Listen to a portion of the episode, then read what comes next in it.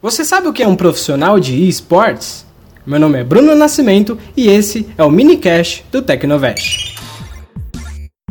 Com o crescimento do mundo dos games, os profissionais de esportes têm se destacado cada vez mais nas mídias, mas, afinal de contas, o que exatamente um gamer profissional faz? Os esportes consistem em atletas de jogos de videogame que ganham a vida jogando.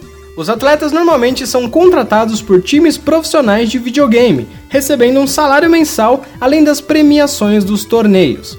Os times são parecidos com times de futebol, tem toda uma organização e hierarquia, além de patrocinadores, e os torneios são organizados por grandes empresas do mundo dos games, como por exemplo a Valve, empresa de jogos e que também é responsável pela loja online Steam que realizou em janeiro o E-League Major Boston, um torneio mundial de Counter-Strike Global Offense. E quais são os brasileiros que se destacam nesse meio? Indicado ao prêmio de melhor jogador de esportes do ano na edição de 2017 do The Game Awards, conhecido como Oscar dos games, Marcelo David, mais conhecido como Coldzera, é considerado um dos melhores jogadores de Counter-Strike do mundo e joga pelo time SK Gaming. Outro que se destaca em terras brasileiras, Joseph Tuma, mais conhecido como Tecnosh, é outro jogador brasileiro conhecido mundialmente. Esse, por sua vez, no mais recente fenômeno dos games PlayerUnknown Battlegrounds e foi recentemente contratado pela Luminosity Gaming.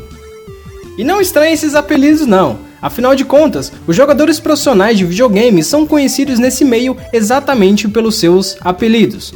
Um outro brasileiro que serve de exemplo, Gabriel Toledo, conhecido como Fallen, foi eleito em 2015 como a pessoa mais influente dos esportes brasileiro, além de ser o fundador da CSGO Games Academy, empresa voltada ao mundo competitivo dos videogames.